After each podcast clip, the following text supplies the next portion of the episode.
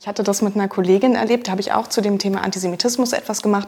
Und dann sagte sie zu mir, weil wir jetzt auch gerade über Sprache reden, da sagte sie, Alina, ganz wichtig, Sprache. Bei diesem Thema, da musst du aufpassen. Sie wollte mir einen guten Rat geben. Und dann sagte sie, ich bin mir nicht sicher, kann man denn Juden sagen? Also kann man von Juden sprechen? Ruf doch lieber noch mal beim Zentralrat an und frag nach.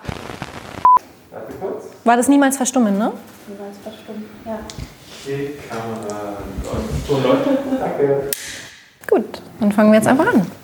Ich freue mich sehr, dass wir jetzt eine weitere Ausgabe von der Gesprächsreihe Niemals verstummen haben. Und hier mit mir sind Alina Stiegler und Leonard Kaminski. Ähm, total schön, dass ihr da seid. Vielen Dank. Vielen Dank für die Einladung. Liebe Alina, du bist Fernsehmoderatorin und Journalistin und ähm, Leo, du bist Politikberater und sehr passionierter Hobbyfußballer auch. Und das wird später noch wichtig ähm, für so ein paar Fragen, die ich vorbereitet habe. Ähm, Alina, ich würde gerne mit dir anfangen. Du in deiner Arbeit als Fern Fernsehjournalistin produzierst du für die Tagesschau, glaube ich, ähm, auch Erklärungsstücke, ähm, kurze, knackige Erklärstücke. Und ihr habt jetzt schon öfters das Thema Antisemitismus ähm, euch vorgenommen. Wieso? Wie, wieso? War, war, dir das wichtig und ähm, besteht denn da so viel Erklärungsbedarf bei uns in der Gesellschaft? Ja, das war ein Thema, was mir immer total am Herzen liegt. Also nicht nur mir, auch vielen Kollegen. Und wir haben einfach festgestellt, dass es notwendig ist, auch immer wieder dahin zu gucken. Und zwar nicht nur einmal, sondern vielleicht auch noch mal im nächsten Jahr. Wie haben sich Zahlen entwickelt? Ähm, wie ist das Verständnis auch in der Gesellschaft gegenüber Antisemitismus? Was gibt es überhaupt aktuell für Formen von Antisemitismus? Wohin bewegt sich das Ganze? Und ähm, ich habe gemerkt, wie wichtig das ist, dass man darüber berichtet, vor allem in den Kommentaren, die dann kommen und in den Reaktionen. Die sind natürlich nicht immer schön und äh, auch viele ähm, viele Klischees äh, bestätigen sich da und man wird auch beschimpft und beleidigt und alles Mögliche. Das Wieso? Auch, Wieso wird man beschimpft bei dem Thema? Ähm, als, als weil, Produzierende von? Ja, als Produzierende natürlich, weil man sich diesem Thema überhaupt annimmt, ähm, weil dann in manchen Teilen der Gesellschaft zum Beispiel der Wunsch da ist, so einen Schlussstrich zu ziehen. Darüber muss man doch jetzt nicht mehr reden. Das ist doch irgendwie Schnee von gestern. Wieso wird das jetzt immer noch? Ähm, wieso muss ich äh, für etwas büßen, was Leute in Generationen vor mir getan haben? Ähm, solche Dinge werden dann da auch gefragt. Aber das sind noch die höflicheren Kommentare. Und ähm, auch in, in, unserem Vorgespräch, und wir wollen ja auch den Fokus hier ein bisschen bei dem Gespräch auf die Rolle von Sprache legen. Und im Vorgespräch hattest du auch schon ein bisschen dazu, ähm, dazu was erwähnt, die Bedeutung von Sprache und wie man auch bei so einem, ja, in unserer Gesellschaft sensiblen Thema Sprache verwendet. Magst du da noch ein bisschen was zu deinen Erfahrungen sagen und zur Bedeutung von Sprache? Ja, total gerne. Also gerade in der ähm, Recherche zu einem Stück, was ich über äh, nicht den klassischen Antisemitismus, sondern den israelbezogenen Antisemitismus gemacht habe, ist mir aufgefallen, dass ganz oft in den Medien und auch in der Gesellschaft, wenn wir uns unterhalten, das Wort äh, Israel-Kritik in Anführungszeichen setze ich das bewusst fällt. Und ähm, das ist sogar so bekannt und so kommt so oft vor, dass es in den Duden aufgenommen wurde. Also Israel kritisch, Israel Kritik ist ein ganz normaler Begriff, der im Duden steht. Wenn man jetzt da aber mal weiter guckt im Duden und guckt ähm, Italien Kritik oder Italien kritisch oder Russland Kritik, Amerika kritisch, all diese Begriffe gibt es gar nicht. Die gibt es nur für Israel. Und das ist mir ähm, doch sehr bewusst geworden, dass wir da zum Beispiel einen total doppelten Standard haben und bewusst auch so Sprache übernehmen. Das ist wirklich im Duden, das ist richtig lustig, weil da gibt es mit Worttrennung, mit Beispielen, wie es eingesetzt wird, äh, wie man es ausspricht. Ähm, das schafft natürlich so ein Bewusstsein und natürlich auch irgendwo eine Stimmung gegenüber einer Gruppe von Menschen oder mhm. einem Land. Hm, ist spannend, dass du das ansprichst. Auch ähm, meiner eigenen Vorbereitung auf ähm, das Format hier ähm, bin ich da auch zum ersten Mal so bewusst drüber gestolpert. Ne? Und ähm, es gibt ja auch, glaube ich, dieses, dieses 3D-Modell dafür, ne? wann ähm, immer bei dieser Frage, ist das jetzt noch Anführungszeichen Israel-Kritik, Antisemitismus, ähm, da muss man gucken, ja, geht es um irgendwie Dämonisierung, doppelte Standards hast du gar, gerade angeschaut oder auch Delegitimierung. Ne? Genau. Ähm, ja, ähm, wichtiges Beispiel und ähm, ich kann mir vorstellen, dass viele, die zusehen und zuhören, ähm, dass es denen auch vielleicht gar nicht bewusst war. Genau, weil man übernimmt diesen Begriff, weil er ja Total in der Gesellschaft schon so salonfähig geworden ist. Und genauso geht es natürlich auch mit vielen anderen Begriffen, die wir ähm, vielleicht gar nicht so hinterfragen und wo wir auch gar nichts Böses wollen. Aber es gibt eben auch Leute, die damit schon was Böses wollen. Und so übernimmt man unbewusst dann vielleicht auch Meinung und Haltung, die man eigentlich ja gar nicht hat oder äußern will. Ja, allein, dass es darüber eine Debatte gibt, würde ich sagen, ähm, inwiefern Israel-Kritik in Ordnung ist oder nicht, zeigt halt einfach eine ganz andere Behandlung des Landes Israel und damit sozusagen der Staatswerdung oder de, de, de, des einzigen jüdischen Staates auf der Welt. Ähm, es gibt überhaupt nicht die Frage, wie äußern wir uns gegenüber Frankreich oder wie verhalten wir uns zu China-Kritik. Ähm, Das heißt, es sind noch nicht mal Menschen, die es irgendwie böse meinen, sondern es ist einfach durch die Sprache ins Bewusstsein der Menschen gegangen, dass es scheinbar irgendwas Spezielles an Israel gibt. Und dass es scheinbar irgendwie speziell kritisch diskutiert werden muss. Und, und Leo, du bist ja wirklich ja, Experte dazu. Du bist erstmal persönlich, du bist privat, also du bist jüdisch, aber auch in deiner Arbeit. Du bist jetzt seit, was hast du vorhin gesagt, sechs, sieben Jahren arbeitest du ja bei unterschiedlichen auch ähm, Institutionen, jüdischen Institutionen. Ähm, und magst du, magst du mal kurz ein bisschen anreißen, was du da in den letzten Jahren so gemacht hast, für wen und wie du gearbeitet hast und, und wieso du dich auch dazu entschieden hast, ähm, deinen dein persönlichen Hintergrund zu deinem Beruf auch irgendwie zu machen?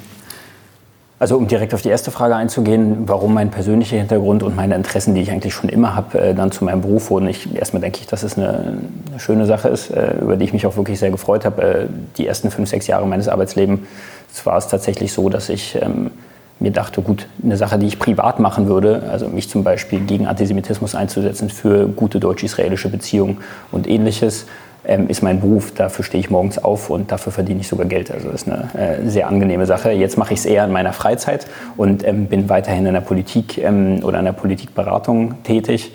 Und das gefällt mir auch sehr gut. Und dennoch bleibt dieser, dieser unbedingte Wille, ähm, ja, zu diesen Themen was zu machen, mich dafür einzusetzen. Ähm, das liegt einfach daran, dass man, glaube ich, erstmal, wenn man selbst betroffen ist, natürlich von, äh, von zum Beispiel Israel-Kritik und man sich damit ständig auseinandersetzt, weil man in, mit Kommilitonen und äh, Freundinnen und Freunden über sowas diskutiert. Ähm, und weil man allgemein, ja, ich sehe das halt als eine große Ungerechtigkeit an, dass Israel in der Welt beispielsweise anders behandelt wird als ähm, die meisten anderen Länder. Und deswegen möchte ich halt äh, dagegen etwas tun. Ähm, da macht man ganz viele unterschiedliche Erfahrungen. Ähm, ist es im Arbeitsleben, aber auch privat. Ähm, Ob es jetzt als äh, Schüler im Bus war, wo man irgendwie äh, Bekannte, die einen kannten, haben jemandem gesagt, dass man jüdisch ist und deswegen wurde man im Bus angepöbelt. Schon passiert. Ob es jetzt beim Fußball ist und äh, ich, ich nehme Fußball nur dahingehend ernst, dass es mir Spaß macht, mit meinen Freunden Fußball zu spielen. Ähm, ich bin leider nicht besonders gut darin. Und dennoch ist es so, dass man eigentlich nur auf einen Sonntag ein bisschen kicken möchte und äh, plötzlich wird ein Spiel abgebrochen weil das andere Team äh, es gerade nicht aushalten kann, gegen die Juden äh, 0-1 zurückzuliegen. Und äh, es werden dann Messerstiche angedroht. Ähm, unter den Trikots sind äh, Free Palestine T-Shirts. Ähm, und ähm, ja, der Schiedsrichter wird bedroht. Und so wurden schon mehrere Spiele abgebrochen. Und ähm, die, was du gerade schilderst, eben mit deinem, mit deinem Fußballclub Maccabi ähm, und die antisemitischen Beleidigungen, ähm, da kann man da habe ich auch ähm, ein bisschen was nachlesen können, wurde auch darüber berichtet. Und sag du mir mal, ähm, weil wir gerade auch mit ähm, Aline über Sprache gesprochen hatten, ähm, ein, ein, ein Spruch, worüber berichtet wurde, nicht Spruch, sondern eine Aussage, die auch immer wieder kam, war einfach die Intention, das Wort Jude als Beleidigung zu verwenden. Ne? Ähm, euch äh, zu sagen, du Jude, äh, mit dem Versuch, dass das als Schimpfwort einfach gilt. Ähm, wie, wie kommt das bei dir an? Also macht dann der Ton die Musik, also dieser Versuch, ein neutrales Wort als Schimpfwort mhm. zu verwenden, verletzt es dann? Wie, wie, wie, fühlt sich das an? Na, es fühlt sich erstmal total absurd an, weil es ja erstmal eine Aussage ist, die faktisch korrekt ist. Ja, du hast recht, ich bin Jude. Ja, ähm, und es geht eher um die Intention. Also es geht natürlich um denjenigen, der diese Aussage sendet. Und äh, das Interessante dabei ist, dass äh, mit Jude ja gar nicht unbedingt jüdische Menschen beleidigt werden sollen, ähm, sondern dass der Begriff an sich so negativ konnotiert ist und als Beleidigung gilt, dass er schlimmer ist als, weiß ich nicht, äh, deine Mutter ist das und das. Ähm, und ich denke, da ist halt einfach die Intention des Aussagenden oder der Aussagenden das Wichtige, dass Jude einfach so ein schlimmer Begriff ist, dass man den zum Beleidigen von wem auch immer benutzen kann, auch wenn die andere Person gar nicht jüdisch ist. Das ist das, was mir dabei durch den Kopf geht. Also ich persönlich fühle mich nicht beleidigt, wenn man mich als Juden bezeichnet, weil es erstmal richtig ist. Ich weiß natürlich, was die Intention dahinter ist und äh, dementsprechend äh, weiß ich, wen ich gerade mir gegenüber habe. Jemanden, der offensichtlich das Wort Jude für so schlimm oder Juden als so schlimm äh, befindet, ähm, dass man damit jemanden beleidigen kann. Und diese Menschen, die das machen, sind sich ja dann auch dessen bewusst, dass das ein Begriff ist, den sie von den Nationalsozialisten übernehmen. Also dass die Nationalsozialisten versucht haben, den negativ darzustellen. Und das ist etwas, was sozusagen bis heute immer noch übrig geblieben ist, dass man versucht, diesen, dieses äh, ja, ganz neutrale Wort zu nehmen und das weiterhin negativ aufzuladen. Eben wobei auch ich, mit der ganzen Geschichte. Wobei ich da auch noch was hinzufügen würde. Also ich stimme da total zu, dass es wirklich eine, ähm, natürlich gerade in Deutschland etwas ist, was sich aus der Geschichte sozusagen einfach weiter äh, noch weiterentwickelt und wo die Geschichte einfach den, den, den Schatten bis heute wirft. Ähm, ich denke, es ist aber trotzdem auch noch was von außen hinzugekommen. Und zwar, dass äh, gerade im Nahen Osten und gerade in arabisch, äh, arabischen Gesellschaften ähm, der Begriff Jude auch ganz unabhängig vom Nationalsozialismus mittlerweile als sehr negativ gilt. Mhm. Ähm, ein Beispiel ist, äh, denke ich, dass in dem Diskurs, äh, in dem Mainstream-Diskurs in vielen arabischen Ländern, ich will das nicht pauschalisieren, aber es ist dennoch so, gar nicht unbedingt von Israel oder von Israelis gesprochen wird, sondern pauschalisiert von, pauschalisierend von den Juden gesprochen wird. Und sowas überträgt sich dann natürlich auch. Das ist ganz lustig, weil ähm, das überträgt sich und das überträgt sich auch auf Leute, die gar keinen bösen Plan haben mit diesem Wort, sondern ähm, da stellt sich eine Unsicherheit ein. Ich hatte das mit einer Kollegin erlebt, da habe ich auch zu dem Thema Antisemitismus etwas gemacht. Und dann sagte sie zu mir, weil wir jetzt auch gerade über Sprache reden, dann sagte sie, Alina, ganz wichtig, Sprache. Bei diesem Thema, da musst du aufpassen. Sie wollte mir einen guten Rat geben. Und dann sagte sie, ich bin mir nicht sicher, kann man denn Juden sagen? Also kann man von Juden sprechen? Ruf doch lieber noch mal beim Zentralrat an und frag nach. Beim Zentralrat der Juden? Genau, ich saß zu Hause und dachte, beim Zentralrat der Juden, ja, was, wie erkläre ich ihr das jetzt? Was soll ich jetzt sagen?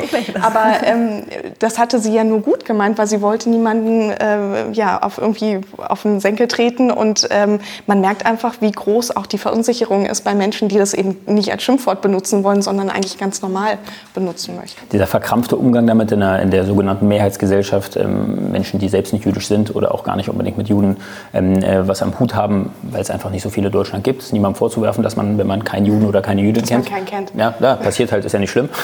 Ähm, ich kenne persönlich, glaube ich, auch kein Bahai. Ähm, aber ähm, es ist trotzdem dieser verkrampfte Umgang, der, der, ist, der kann sehr nervend sein, mhm. weil es so dieses jüdische Mitbürger. Erstmal mhm. bin ich Deutscher, das heißt, ich bin kein Mitbürger, sondern ich bin genauso ein Bürger wie du. Und zweitens so dieses, also das ist nett gemeint, aber das bringt halt trotzdem so eine gewisse Explosion mit sich. Ich fühle mich dadurch jetzt gar nicht unbedingt ausgeschlossen, aber man redet von mir in dem Fall dann speziell. Ja? Ähm, der, das zum Beispiel der, der, der Anschlag in, in Halle. Ja? Ähm, ich finde es natürlich wichtig, dass dort auch von äh, den Menschen, die Verantwortung tragen, nicht für diesen Anschlag, sondern die politische Verantwortung tragen oder in der Verwaltung oder bei der Polizei in den Sicherheitsbehörden, ähm, dass die dann natürlich auch konkret sagen, was das Problem an diesem Anschlag war, und zwar, dass der einen antisemitischen Hintergrund hatte. Aber ich finde, es sollte auch so gesehen werden, dass das ein Anschlag auf Deutschland und die demokratischen Strukturen und die Demokratie, die Freiheit, die wir hier in diesem Land allesamt haben, ähm, gesehen wird. Und nicht nur als ein Anschlag auf die Juden oder auf die jüdischen Mitbürger. Denn so wird das Problem, obwohl es als Problem erkannt wird, ist es ein Problem nicht von der gesamten Gesellschaft, sondern ist wieder nur ein Problem von einem Teil der Gesellschaft, und zwar von diesem verschwindend geringen, Jüd äh, geringen jüdischen Teil der Gesellschaft, ähm, der zwar beschützt werden muss, aber es ist trotzdem nicht wirklich was, was so gegen den und die Deutsche an sich geht. Es ist geht gegen die jüdischen Mitbürger. Und das finde ich, sehr, das find ich erstmal problematisch und zweitens dieser Umgang damit so verkrampft. So, das ist dieses so, darf man Juden sagen oder nicht? Das ist ein super Beispiel, ja, was du gebracht hast. Genau, ähm, vielen Dank für das Halle-Beispiel, was du gebracht hast. Das ist genau der Punkt. Wir fangen an, äh, von Juden und Deutschen zu sprechen, aber dann ist die Frage, wer sind denn die Juden? Also das sind doch, äh, wenn ich jetzt mal überlege, alle, die da in der Synagoge waren, wahrscheinlich Leute mit einem deutschen Pass, also unsere Nachbarn. Äh, wir würden ja auch nicht von Deutschen und Katholiken sprechen oder von Deutschen und Protestanten. Das ist ja völlig absurd, weil es sind ja auch Deutsche. Also warum machen wir es dann mit unseren jüdischen Nachbarn? Und da entsteht natürlich so ein Wir- und Ihr-Gefühl, was natürlich auch irgendwie ähm, durch die Sprache gefördert wird, aber nicht förderlich ist für unseren Zusammenhalt. Und medienmachende Journalisten, Journalistinnen haben da natürlich eine ganz besondere Verantwortung. Ja. Ähm, würdest du sagen, so reflektiert wie du mit dem Thema umgehst, ist, ist das der Standard oder gibt es im Allgemeinen noch viel zu lernen? Wie, wie nimmst ja. du das wahr, die Innenansicht? Wir haben gerade von Leo so, das, ähm, das gehört so die Außenansicht und wie ist das die Innenansicht? Ja. ja also ich, ich würde hoffen, dass das der Standard ist und ich würde auch meinen Kollegen äh, jetzt mal so ein gutes Zeugnis ausstellen, dass sie immer auch ähm, sachlich berichten und recherchieren und äh, denen solche Dinge äh, auch auffallen, auf jeden Fall. Aber ähm, ich glaube, dass es einfach so viele unbewusste Stereotypen aus den Familien oder aus Freundeskreisen oder anderen Diskussionen gibt, die man eben wirklich so plötzlich aufnimmt, wie diese Kollegin, die meinte, du musst aufpassen mit dem Wort Juden. Ähm, fragt da lieber noch mal nach, ob das okay ist, dass man das sagt. Also ähm, ich glaube, dass da so eine Unsicherheit teilweise auch da ist bei vielen Kollegen, die äh, gut arbeiten wollen und gut berichten wollen und dann aus lauter vielleicht ähm, ja, aus diesen Diskussionen heraus dann plötzlich selber gar nicht mehr wissen, was, wie beschreibe ich das jetzt eigentlich. Ich glaube, das gibt es auf jeden Fall. Aber ähm, es ist natürlich für mich noch mal mehr ein Appell, weiterhin zu gucken, mehr zu machen und zwar nicht nur immer zum Thema Antisemitismus oder zu den Feiertagen, Gedenktagen. Wir berichten dann darüber, wie Grenzen niedergelegt werden, dann werden immer die gleichen Reden gehalten, die auch wichtig sind. Aber wir müssen eigentlich viel mehr ähm, uns gegenseitig kennenlernen und das Verbindende auch viel mehr berichten. Das würde ich mir wünschen, dass das mehr passiert.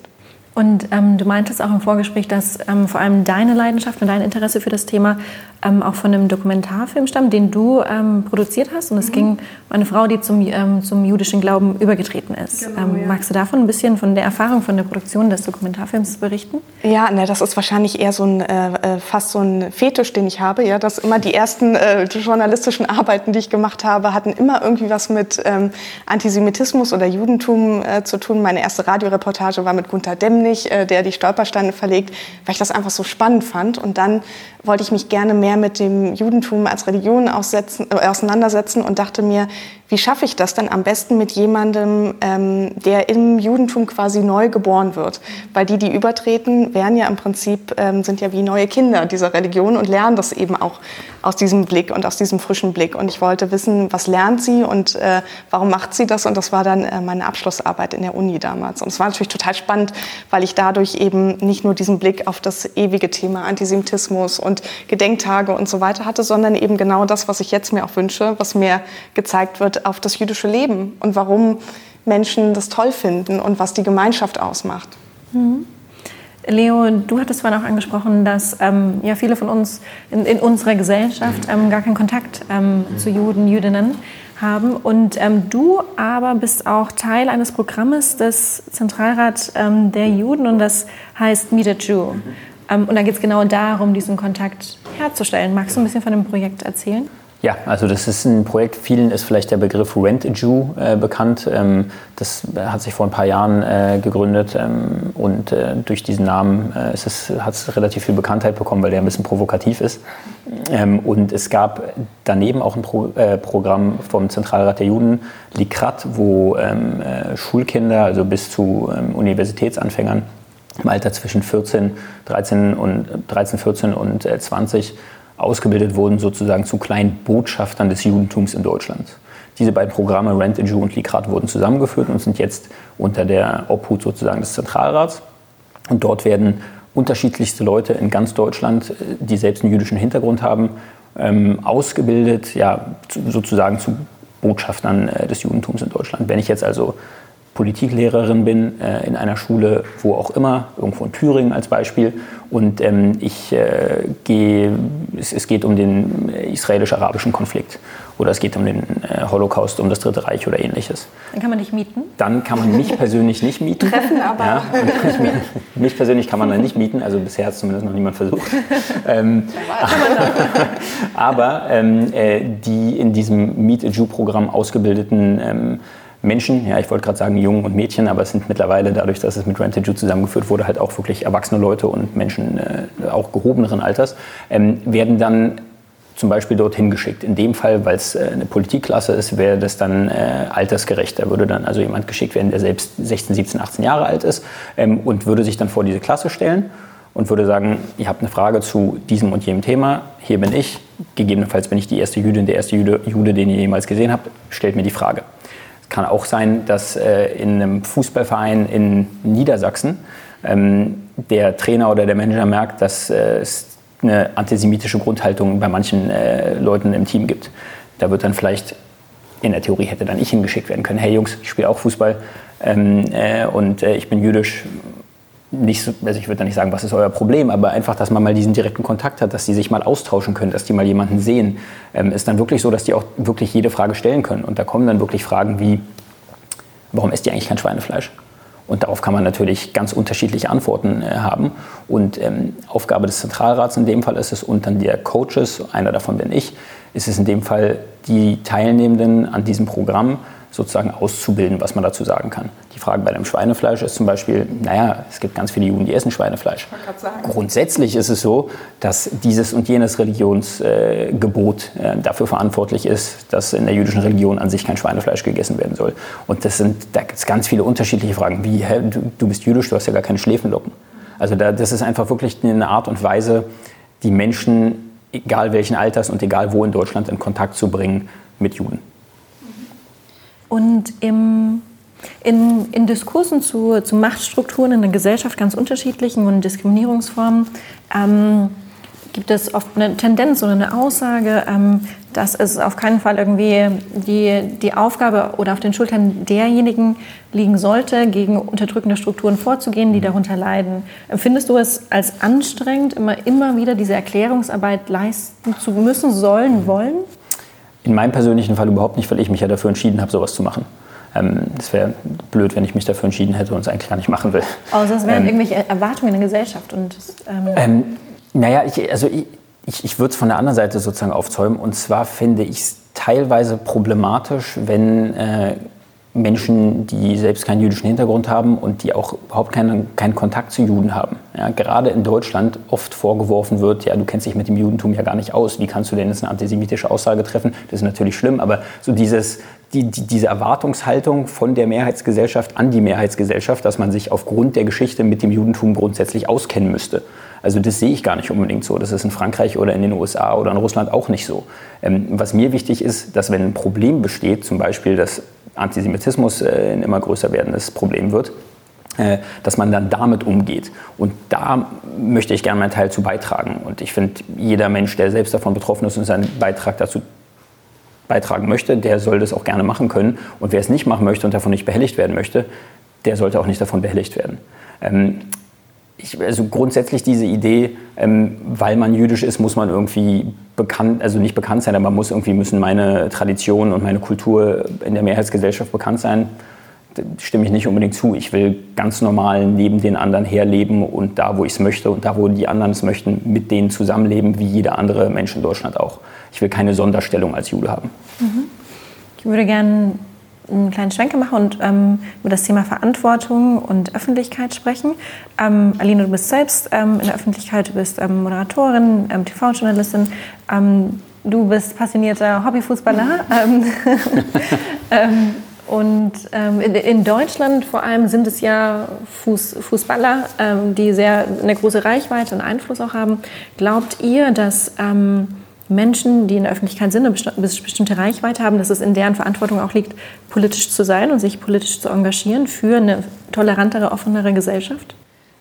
Also ja, Entschuldigung, jetzt fange ich schon an zu stottern, weil ich denke, das sollte natürlich unser aller äh, Aufgabe sein. Und das wäre ja schlimm, ähm, wenn, wenn wir das nicht noch nutzen, ähm, auch irgendwo Vorbild versuchen zu sein. Also niemand ist ähm, perfekt und ich bin es auch ganz bestimmt nicht, aber ich versuche nicht nur in, in dem Bereich, sondern auch in anderen Bereichen ähm, Ungerechtigkeiten irgendwie auch aufzuzeigen. Und klar gibt es auch immer verschiedene Seiten zu jedem Thema, aber dass man überhaupt auf Probleme hinweist, glaube ich, das ist jedenfalls für uns Journalisten ähm, ganz, ganz wichtig. Und, und ich glaube, du also wirst wahrscheinlich wenig Journalisten finden, die nicht von sich aus auch ständig solche Themen ansprechen. Die sind auch wahnsinnig anstrengend privat, weil die nicht mehr aufhören können, über sowas zu sprechen. Aber ja, deswegen, ich finde, das ist wichtig. Und bei Fußballern, da gebe ich jetzt den Ball, spiele ich jetzt rüber zu dir, aber ich finde, das ist, das ist mir fast zu wenig. Also ich finde, die könnten das noch viel mehr nutzen. Ja, wobei, also ich meine, ein Fußballer ist erstmal ein Fußballer. Ich spreche jetzt von Fußballern und nicht von Fußballerinnen, weil die Fußballerinnen wirklich die bekannteren sind. Äh, noch ändert sich hoffentlich ja. auch irgendwann mal. Aber ähm, äh, aktuell spreche ich jetzt einfach mal von Fußballern, deswegen benutze ich jetzt das Maskulinum. Ähm, und zwar ähm, denke ich auch, dass es schwierig ist. Es sind halt Fußballer. Also das heißt, die haben riesiges Talent und arbeiten sehr viel dafür, sehr gut mit einem Ball umgehen zu können. Ähm, von denen kann ich nicht erwarten, dass die sich auch automatisch, nur weil sie bekannt sind, politisch irgendwie gut äußern. Ich finde, wenn es aufgesetzt ist und wenn man einfach merkt, okay, die Person soll sich so äußern, ist vielleicht auch eine Vorgabe vom Verein, von einem Sponsor oder ähnlichen ähm, äh, Institutionen, die dort auch was mit zu tun haben, vielleicht vom DFB selbst, ähm, das merkt man. Ähm, die, die es können, die sollen es auch auf jeden Fall machen. Ähm, Gibt es da gute Beispiele dafür? Ja, Leon Goretzka ist, glaube ich, ein gutes Beispiel ähm, der sich politisch äußert. Ich weiß nicht, ähm, bei den Bayern, glaube ich mhm. jetzt. Ja, also, ja, ziemlich sicher. Ähm, wenn der sich, äh, der äußert sich öfter mal politisch ähm, und meistens auch so, dass ich sage, super, ja, äh, entspricht absolut äh, meiner Meinung und hat eine sehr offene, progressive ähm, äh, Agenda, wenn er sich politisch äußert. Ich bin mir gar nicht sicher, ob er sich bisher zum äh, Thema Antisemitismus oder jüdischem Leben in Deutschland geäußert hat, aber ich kann es mir gut vorstellen. Ähm, dann gibt es natürlich Leute, die ähm, auch da gut in eine, in eine, bestimmte Kerbe reinschlagen können. Ich erinnere mich noch, als diese ganze Problematik mit äh, Mesut Özil und seiner ähm, äh, vermeintlichen oder offensichtlichen Unterstützung oder wie auch immer für, für den türkischen Präsidenten ähm, da irgendwie dieser Skandal ähm, äh, aufkam, hat kurze Zeit später ähm, ein anderer äh, deutscher Fußballer mit türkischem Hintergrund, Emre Can, ähm, äh, der, der jüdischen Gemeinde äh, weltweit ein frohes Chanukka gewünscht. Das ist jetzt nicht unbedingt eine politische Aussage, aber man versteht schon, dass das irgendwie dann was Besonderes ist.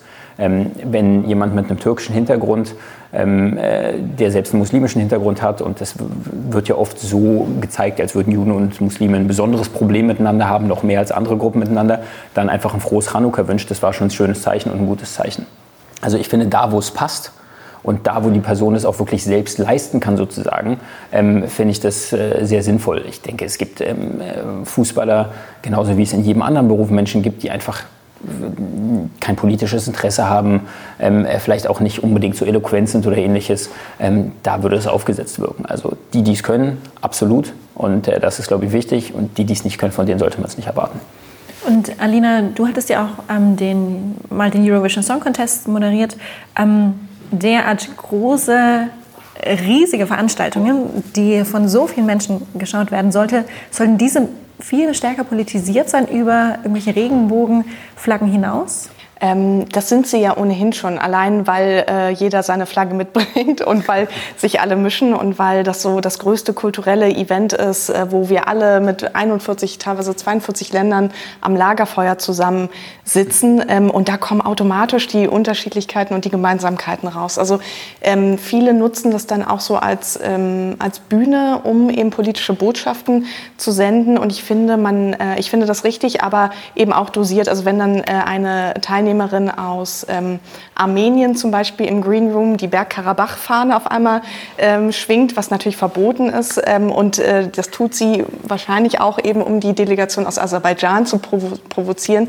Dann finde ich da Schluss. Also so, das ist dann sozusagen über die Grenze rüber. Aber ähm, sonst wird da immer viel politisch auch diskutiert. Ähm, vielleicht nicht so, wie wir es aus dem Bundestag kennen oder aus anderen Gremien, aber da gibt es natürlich ganz viel, was man eben auch aber entdecken kann. Und auf diese schöne verbindende ähm, Art, weil wir alle, oder ich nicht, aber weil das alles Musiker sind und weil die sozusagen dann in gewisser Weise, so kitschig das jetzt klingt, die gleiche Sprache sprechen. Mhm. Und das hilft total. Ich bin, äh, wenn ich noch ganz kurz einfach ein Beispiel geben würde, was ich ähm, eher negativ finde, auch wenn man es positiv interpretieren könnte. Also es gibt äh, einen Fußballverein in, in äh, Holland, Feyenoord Rotterdam, und die haben, äh, ich würde gar nicht, ich weiß nicht, ob man es als Nazi-Problem bezeichnen kann, aber die sind auf jeden Fall, ähm, fallen die oft dadurch auf, dass die ähm, Ajax Amsterdam also einen, den größten Konkurrenten äh, auf, auf nationaler Ebene, ähm, immer als äh, die Juden bezeichnen, weil Amsterdam, Ajax Amsterdam, äh, glaube ich, in, in, der Gründungszeit und auch, auf, ich glaube, heutzutage noch im Vorstand oder was auch immer, waren einige Juden aktiv, sind es vielleicht auch immer noch. Ähm, da kommt viel Antisemitismus von Feyenoord Rotterdam gegen Ajax Amsterdam, auch in den Stadien auf Spruchbannern oder etc. Die ähm, Ultraszene ist da, ist da ziemlich, äh, ziemlich klar und deutlich, dass sie keine großen Fans von Juden an sich sind. Und ähm, da gibt es dann diese negative, diese negative Identifikation der Ajax Amsterdam-Fans sozusagen mit Juden. Die spielen es dann natürlich positiv aus und sagen, okay, ihr beleidigt uns als Juden, dann sind wir halt Juden. So, und dann sind da Israel-Flaggen und alles Mögliche. Ähm, was an sich natürlich irgendwie eine, eine, nette Antwort ist, im Sinne, dass man sagt, gut, ähm, ihr habt was gegen Juden, okay, dann sind wir halt welche hier, ihr könnt uns mal. Ähm, aber da findet halt eine Identifikation statt, die auf, auf einer negativen Basis ähm, äh, passiert. Ähm, also das heißt, eine Politisierung und gerade auch in Bezug auf Antisemitismus ähm, des Fußballs kann halt auch diese, diese für mich irgendwie die, diese Ausspielung haben, die irgendwie sehr, sehr faden und negativen Beigeschmack hat. Mhm. Ich würde gerne noch ein bisschen über, über Erinnerungskultur ähm, sprechen mit euch. Ähm, erinnert ihr euch beide daran, wann ihr zum ersten Mal vom Holocaust erfahren, gehört, darüber gelernt habt? Überhaupt nicht, weil es so omnipräsent äh, war und ist. Und zwar auf eine, auf eine doppelte Art und Weise. Also erstens halte ich das für in in der Zeit, in der ich aufgewachsen bin. Ich bin 87 geboren, dementsprechend da ist ähm, äh, hier, ähm, wie heißt die Serie? Shoah, Holocaust, ich weiß nicht gerade genau. Ja. Genau, Holocaust heißt die Serie und Shoah ist der Film von Landsmann, ich weiß nicht genau. Also auf jeden Fall beides war schon passiert. Es, war, es gab schon den, äh, den, äh, den, den Streit ähm, zwischen Broder und äh, weiß ich nicht, wer es noch war, ähm, äh, über das antisemitische oder nicht antisemitische Theaterstück in Frankfurt in den 80ern. Alles schon passiert gewesen. Als ich aufgewachsen bin, war der Holocaust einfach grundsätzlich omnipräsent. Dann war ich auf einer jüdischen Grundschule. Ähm, und, äh, hier in Berlin. Ähm, und äh, dann habe ich halt Familienmitglieder, die ich nicht mehr habe, aufgrund des Holocaust. Also ich, der war nie nicht da. Also ich, ich wüsste nicht, wann ich das erste Mal davon gehört habe. Ja, mir geht das auch so. Ich kann dir keinen Moment sagen, aber ich weiß, dass es eigentlich schon ganz früh mit den ähm, Erinnerungen meiner Oma, ähm, die mir immer von ihrer Kindheit erzählt hat. Und ihre Kindheit spielte sich eben hier in Berlin im Zweiten Weltkrieg ab, in Friedrichshain. Das ist eine richtige, richtige Berlinerin. Und ähm, die dann eben erzählt hat, also wirklich, die jetzt noch erzählen kann, wie sie sich verabschieden musste von, äh, von guten Freunden ihrer Eltern, die auch immer auf sie aufgepasst haben, also quasi wie so Babysitter, ähm, die äh, gesagt haben, es ist nicht mehr sicher für dich, du kannst nicht mehr zu uns kommen, wir haben eine Warnung bekommen, äh, und dann ein paar Wochen später waren die einfach nicht mehr da. Also die wurden abgeholt, wie viele, ähm, nicht nur in Berlin, in, in, ganz Deutschland. Und meine Oma hat mir immer von Anfang an nicht nur von diesen Erinnerungen erzählt, sondern von Anfang an immer gesagt, das war wie so ein Mantra und das kommt natürlich jetzt noch deutlich heraus, ähm, das ist nicht so, dass also viele Leute, oder sie sagte, es ist passiert und alle wissen das. Und Leute, die sagen, wir hatten ja keine Ahnung, äh, dann weiß ich nicht, wo die gelebt haben damals. Selbst ich als Kind habe das ja mitbekommen und kann mich daran erinnern. Also sicher ist da auch viel Verdrängung bei vielen Menschen da, aber sie hat mir das immer wieder so einge, äh, ja, eingetrichtert ist jetzt auch negativ, wo wir über Sprache reden, aber immer wieder erzählt und eben auch mit der Bedeutung, äh, die das Ganze hat. Und auch mit der, ähm, auch in die Zukunft geblickt. Sie sagt jetzt zum Beispiel, ich kann nicht mehr auf die Straße gehen, aber du musst auf die Straße gehen, weil du kannst das und du kannst für unsere Freiheit kämpfen, für das, was ich damals als Kind nicht hatte oder was wir nicht hatten und was so eine große Errungenschaft ist. Und die müsst ihr, jungen Menschen, wir alle beschützen. Wie nehmt ihr beide die Erinnerungskultur, wie sie in Deutschland gelebt wird, wahr? Ist sie vor allem beschränkt auf Schulen? Ist es zu viel? Ist es zu wenig? Wo ist sie in der Popkultur? Wie, wie nehmt ihr so ein Denkmal wie hier wahr? Wie, wie geht es euch? eine ganz, also ich finde es eine relativ schwierige Frage, weil die vor allem so umfassend ist und weil, weil man da eigentlich äh, zwei Stunden drüber referieren könnte, wenn man es könnte. Ja. ähm, vielleicht direkt einfach erstmal zu, dem, äh, zu, zu, der Frage des Mahnmals.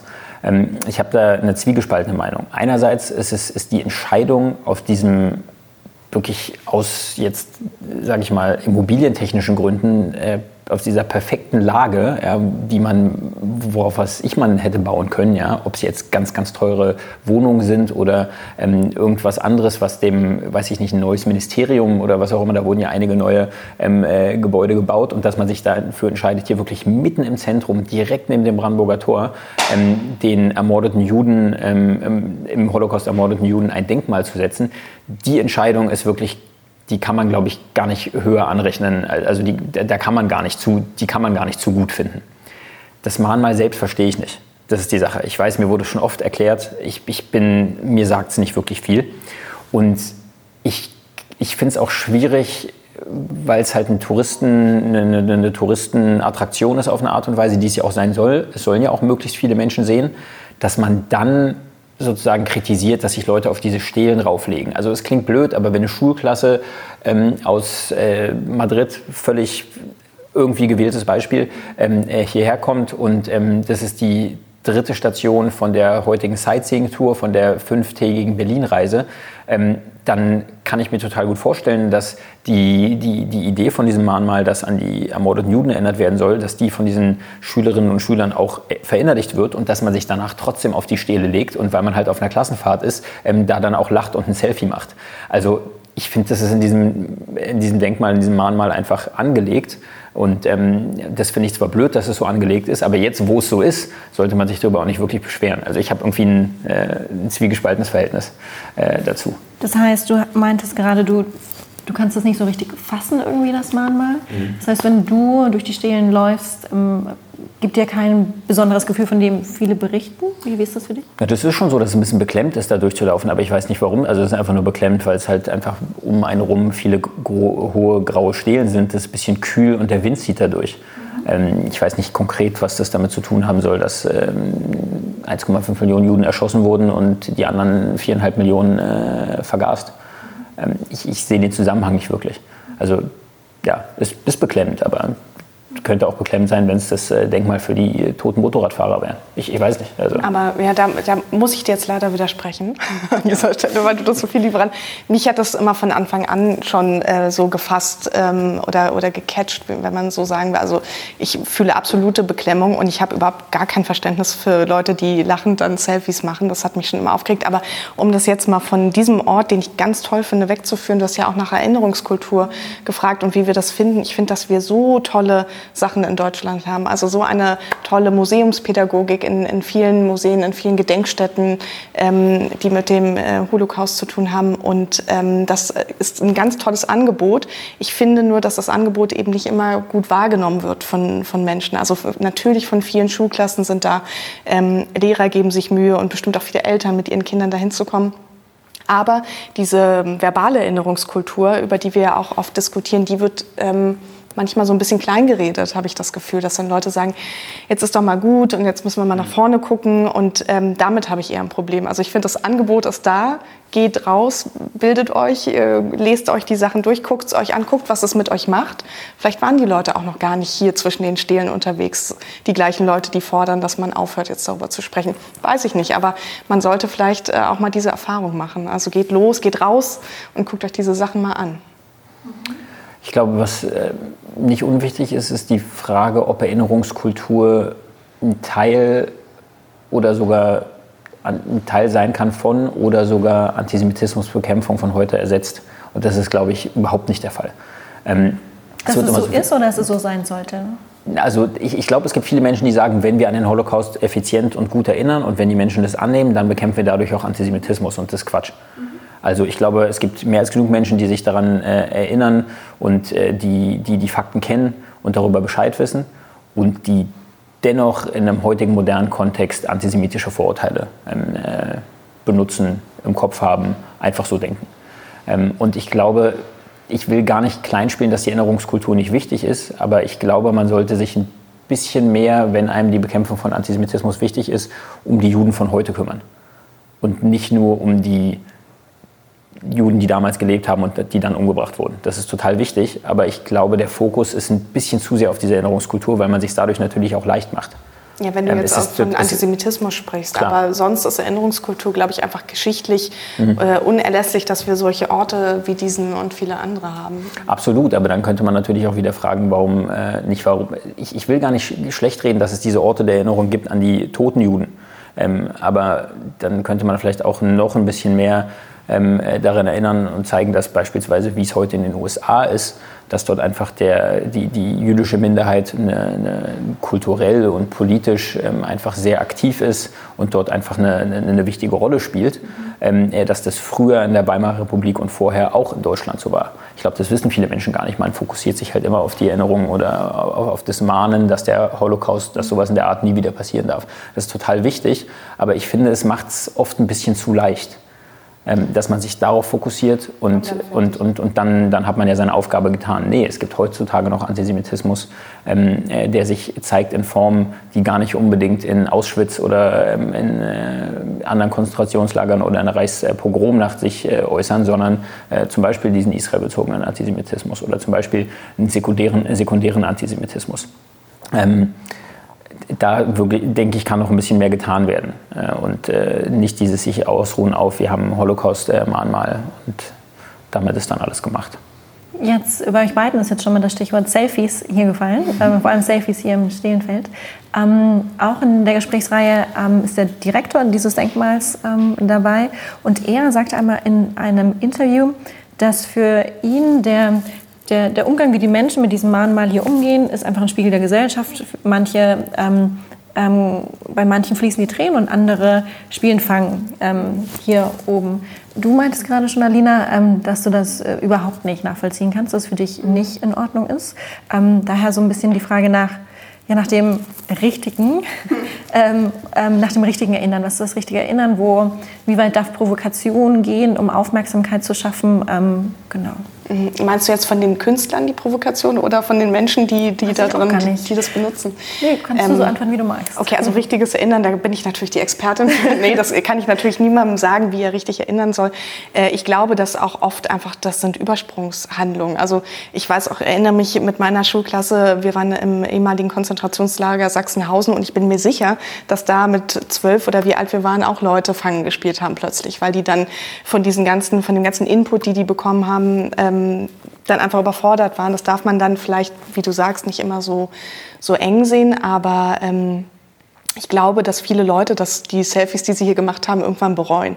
Also ich glaube, wenn sie mal ähm, mehr in Kontakt gekommen sind, wenn sie sich die Ausstellung hier unten mal angeguckt haben, wenn sie gesprochen haben und sich dann noch mal diese grinsenden Gesichter vor dem Stillenfeld äh, angucken, die sie auf ihrem Handy finden, ich glaube, dass viele dann denken, äh, okay, das war vielleicht nicht so eine gute Idee. Spätestens dann, wenn sie auf Seiten wie Holocaust. Äh, zum Beispiel, ja, was eine tolle Aktion was hältst du davon? war. Genau, ja. ja, super. Also ich, das ist doch äh, viel besser, kann man den Spiegel ja eigentlich gar nicht vorhalten. Also natürlich mit dem Press Presslufthammer, aber bei manchen ist es wohl nötig, das so zu machen. Und ähm, ich glaube, da gab es auch viele Reaktionen oder einige Reaktionen von Menschen, die sich auch entschuldigt haben. Das finden wir auch, glaube ich, immer in der Gesellschaft ganz toll, wenn Leute sich entschuldigen. Das muss es ja gar nicht sein. Es soll ja viel mehr im Herzen ankommen, dass man vielleicht merkt, okay, da hätte ich vielleicht einfach noch ein bisschen mehr reflektieren müssen, vielleicht ein bisschen auch mehr zuhören, mehr gucken, mehr wirken lassen. Und ähm, dann wäre, dann wird derjenige das beim nächsten Mal wahrscheinlich nicht machen. Mir ging es auch gar nicht unbedingt darum, dass ich nicht sage, dass man, äh, also Holocaust, super Aktion und äh, genau wie du schon sagst, dass dann halt ein Spiegel vorgehalten wird. Mir geht es eher darum, dass man sich bei der Aufmachung dieses Mahnmals und wie es strukturiert ist, darüber einfach nicht wundern kann. Ähm, weil wie gesagt, es ist natürlich äh, für jemanden, der, der, der damit außer seiner eigenen Menschlichkeit nichts mit dem Thema zu tun hat, weil die Person weder äh, zu der Zeit gelebt hat, noch deutsch, noch jüdisch, noch, weiß ich nicht, irgendwie aus einem verbündeten faschistischen Staat ist. Ähm, das ist halt eine Station ähm, beim, beim Bewandern von Berlin. Und das ist ja gut, dass es eine Station ist, aber wenn man es dann so aufbaut, mitten im Sommer, dann finde ich es halt auch in Ordnung, dass die, also das kann man nicht verhindern. Dann hätten sich die, dann hätte sich der Macher dieses Mahnmals ähm, äh, oder diejenigen, die es dann so in Auftrag gegeben haben, einfach mehr Gedanken darüber machen müssen. Aber ich finde es toll, weil du meinst wahrscheinlich, weil es so offen ist und weil man einfach reinlaufen kann. Und ich finde, das muss auch anstrengend sein. Also man muss davor stehen und erstmal drüber nachdenken, wie finde ich das jetzt, darf, darf ich da überhaupt reingehen, darf ich jetzt ein Foto machen? Also ja klar darf man Fotos machen, meiner Meinung nach. Man muss ja nur nicht also, ne, so grinsend äh, oder irgendwie so posieren. Ähm, natürlich kann man ein Änderungsfoto davon machen und diese Auseinandersetzung mit sich selbst äh, und wie man dazu steht, die ist eben anstrengend. Aber vieles ist anstrengend und ähm, deswegen finde ich das gut, so offen wie es ist und dass die Leute erstmal in so einem inneren Konflikt vielleicht geraten. Absolut, aber ich finde, man kann es den Leuten nicht vorwerfen, wenn sie nicht in diesen inneren Konflikt ja. geraten, weil das äh, manchmal einen nicht automatisch dazu provoziert, vor allem für Leute, die vielleicht keine Vorbildung haben in dem Bereich und die muss man nicht haben. Also es, beziehungsweise es einfach normal, dass es viele Menschen gibt, die die nicht haben. Und ähm, wenn dieser innere Konflikt ähm, äh, oder die, einfach diese Auseinandersetzung damit nicht stattfindet, dann würde ich das nicht nur den Menschen, bei denen der nicht stattfindet, äh, vorwerfen, sondern das Mahnmal ist halt so gemacht. Ähm, du hast gerade eben von äh, Künstlern äh, gesprochen. Und es gibt ja dieses, wie heißt das, Zentrum für politische Schönheit, die natürlich auch, äh, beziehungsweise der Macher davon, ich habe ehrlich gesagt seinen Namen vergessen, ist mir auch nicht so wichtig, ähm, äh, der nutzt halt einfach total diese in Deutschland sehr ausgeprägte Erinnerungskultur äh, für, sein, für sein persönliches Weiterkommen und für seinen persönlichen Bekanntheit, Bekanntheitsgrad und macht dann halt so wirklich völlig abartige ähm, Aktion wie die letzte, wo er angeblich Asche von äh, verbrannten, äh, also von vergasten und dann verbrannten äh, Jüdinnen und Juden ähm, äh, äh, irgendwo vergraben hat. Ich habe es gerade gar nicht mehr genau im Kopf, weil es schon länger her ist, aber das war ja diese Aktion. Und ähm, klar, man kann die Erinnerungskultur, so ausgeprägt wie es in Deutschland ist, dann halt auch so nutzen. Ähm, und äh, das ist natürlich negativ. Also wäre diese Provokation für des, der Aufmerksamkeit willen für dich eine Grenze auf jeden Fall. Absolut. Also, also das ist ja, ich meine, gut, leider kann man äh, Asche nicht als äh, Leiche bezeichnen, aber an sich ist es Leichenschändung oder zumindest die Erinnerung der, an die Menschen, die dort nur noch in Asche vorhanden sind, wird genutzt ähm, äh, für das Zentrum für politische Schönheit. Also, äh, ja, narzisstischer kann man ja gar nicht sein. Die, die, Zeit ist fast leider schon rum. Ähm, ich hätte noch eine letzte Frage an euch beiden. Und zwar, wenn ihr jetzt 2020 ähm, wieder mal zwölf wärt, ähm, wie würdet ihr wollen, dass ihr über den Holocaust lernt und euch beigebracht wird? Weil wir gerade auch schon über das äh, Mahnmal hier gesprochen hatten. Also ich bin immer wieder, und ich war bestimmt 20 Mal da, seitdem es umgebaut wurde, vor 10, 15 Jahren, glaube ich, äh, in Yad Vashem in, in Jerusalem. Ich habe äh, oft Delegationen dorthin gebracht, war aber auch privat dort. Und ich bin jedes Mal begeistert, wie gut das gemacht ist. Ähm, da ist einmal eine, da, da, wird einfach eine persönliche Beziehung zu den äh, zu Protagonisten aufgebaut, auf eine Art und Weise.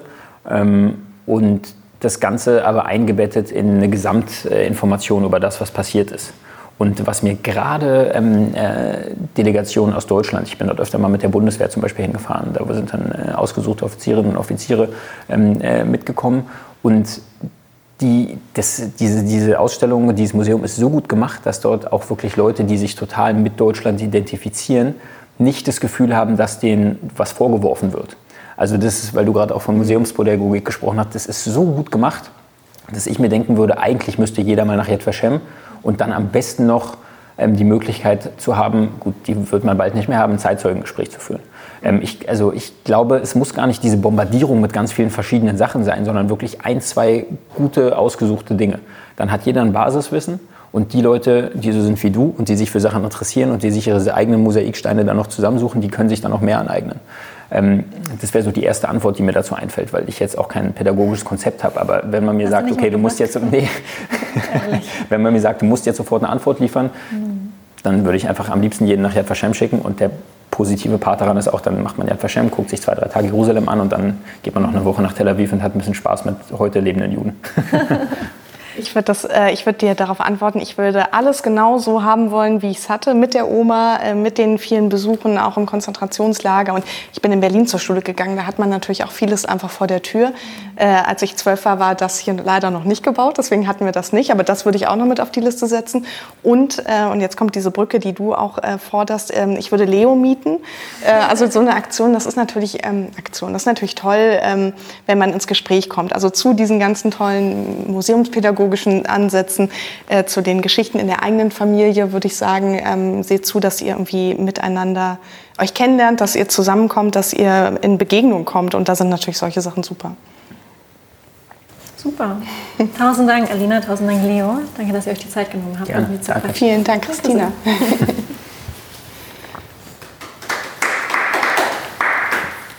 cool. Schön. Ja, vielen Dank. Danke, danke.